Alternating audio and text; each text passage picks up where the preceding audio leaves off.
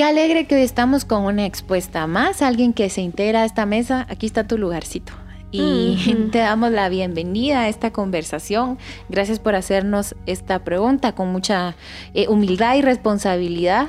Te damos la, respuesta, pero ve a Dios. Y la pregunta es esta. Dice así, hola las tres, les escribo desde Colombia, las admiro y doy gracias a Dios por sus vías. Mm, eso es una linda, gracias. Quisiera que mi pregunta fuera anónima, estoy saliendo con alguien, siento que hay un interés o eso es lo que ha demostrado. Justamente hoy escuché el episodio de ustedes, los players. Tuve una relación muy larga y tóxica y después de esa relación, esta es la primera vez que hablo con alguien. Mi pregunta es, ¿cómo saber si los pensamientos que estoy teniendo sobre él son por mi trauma de mi relación anterior? Ya saben, como todos son iguales, etc. O si es un discernimiento como ustedes hablaban en ese episodio que les que les nombré que vi. Abrazos desde Colombia. Abrazos. Abrazos para ti. Mira qué interesante tu pregunta porque estás justo como que en la frontera de decir muy bien, estoy frente a esto nuevo, pero se me hace familiar y conocido algunas formas de determinar si es la herida la que está hablando o no.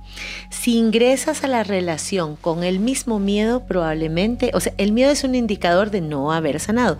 No es ese tema de la prudencia, de la consideración, porque la prudencia se basa en un aprendizaje que ya tuve, en algo que ya puedo diferenciar. Si constantemente sientes el mismo miedo, podría ser que no hubiese sanado.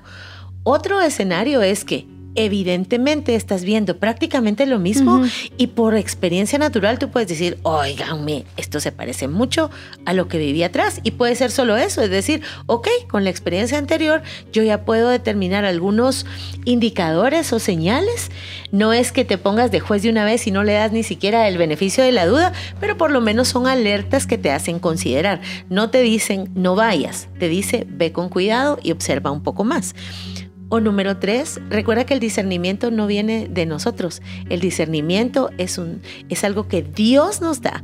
Y te pregunto, tu relación con Dios y tu vida espiritual está, e, e, está en eso. O sea, tú puedes aterrizar de esto es discernimiento. Yo creo que poniéndote frente a tus circunstancias, no te bases, o sea, no solamente te bases en lo que sientes, en estas corazonadas, en esta revelación, lo voy a decir entre comillas, que creas tener, también vas a tener evidencia y en hechos.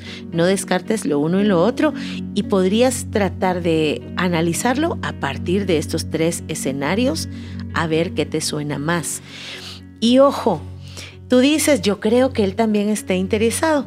No tomes decisiones ni determines nada acerca de una relación que no ha sido clara o sea, hasta no tener una claridad de hacia dónde vamos, yo he visto mujeres que incluso empiezan a organizar su vida para la relación que van a tener y la relación no pasa donde está, ¿verdad? Entonces, dale tranquila, vete un poco más despacio, dale con cuidado. Si él no observa, pon atención a lo que está sintiendo. Esto te puede llevar a, ok, no tiene que ver con él, tiene que ver conmigo, me atiendo.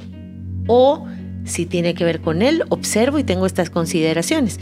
De los dos escenarios tú puedes aprender, pero ojo, en este momento no está pasando nada y la claridad no ha sido al 100 de parte de él.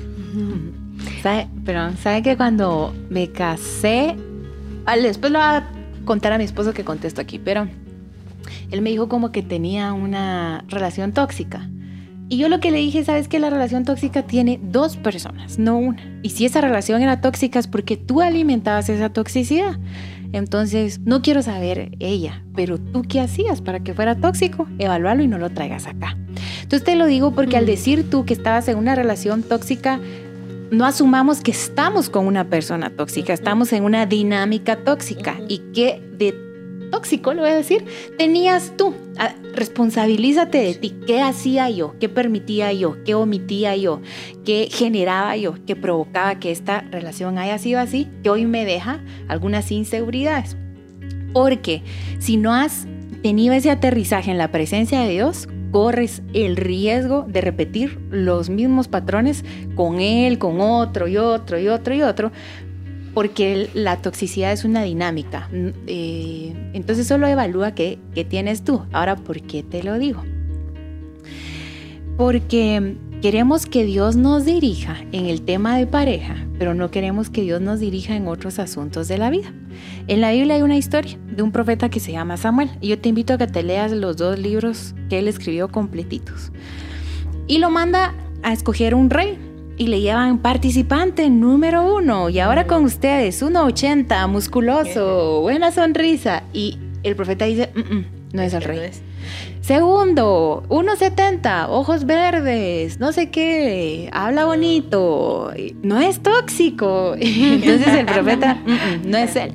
Entonces cuando se acaban las opciones dicen, no hay alguien más. Ah, pues sí es que hay uno, pero es que pastorcillo ahí escondido, sucio, cuidando ovejas. Chiquitío. Chiquitillo. Bueno, la Biblia dice que era guapo. Sí. Entonces, pero bueno, no era un caso romántico, perdón. Entonces, le llevan al más pequeño, le llevan y Samuel dice, él es, y aquí hay un versículo, en mi opinión, uno de los más importantes de, de la Biblia.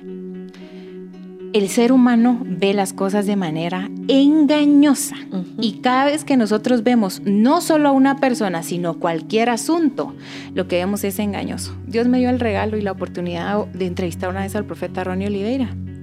Y yo le dije, profeta, ¿usted cómo sabe qué es Dios? Y él me dijo, mira, ma, y se de cuenta que esta pared es eh, blanca.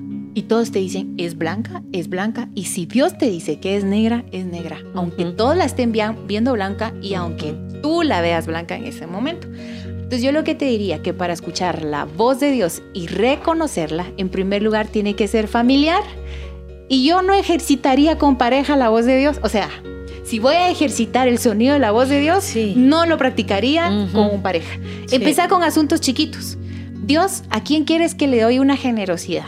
Y que Dios te dirija.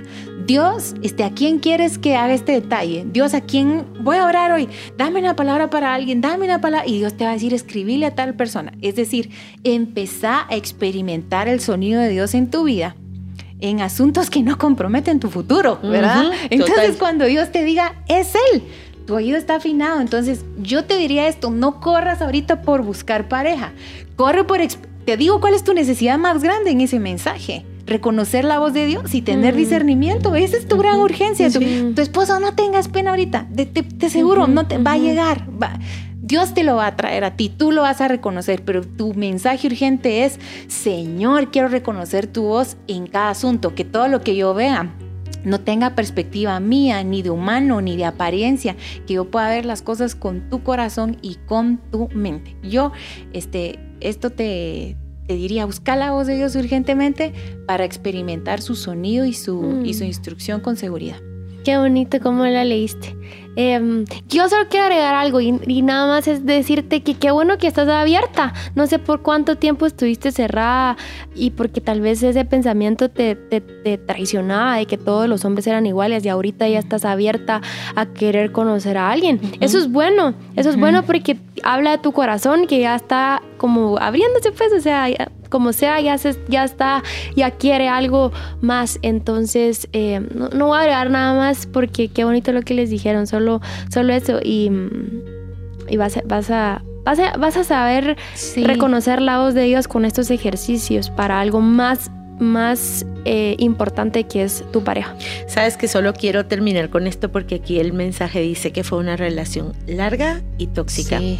Y la pregunta con la que quisiera yo dejarte es, ¿pasaste el proceso para ser restaurada después de esa relación larga y tóxica? ¿Crees em, así, así íntegramente? em, ¿Qué hiciste? Delante de Dios, te acompañaste de alguien. La otra vez hablábamos con Mais y te lo compartimos, mi Meli. Ahora, eh, como mujeres cristianas, tenemos un arsenal de herramientas, de verdad. O sea, Sí. tenemos a nuestros pastores, tenemos líderes de la iglesia. Yo sé, probablemente no todos porque tienen que ser un líder de confianza, ¿verdad? Está bien, pero tenemos líderes en la iglesia, tenemos consejeros bíblicos.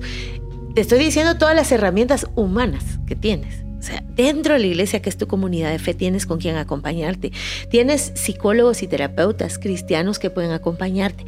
Tienes la guianza del Espíritu Santo. Entonces mi pregunta es, ¿cómo fue tu proceso? ¿Cómo fue tu proceso de restauración, de confesión?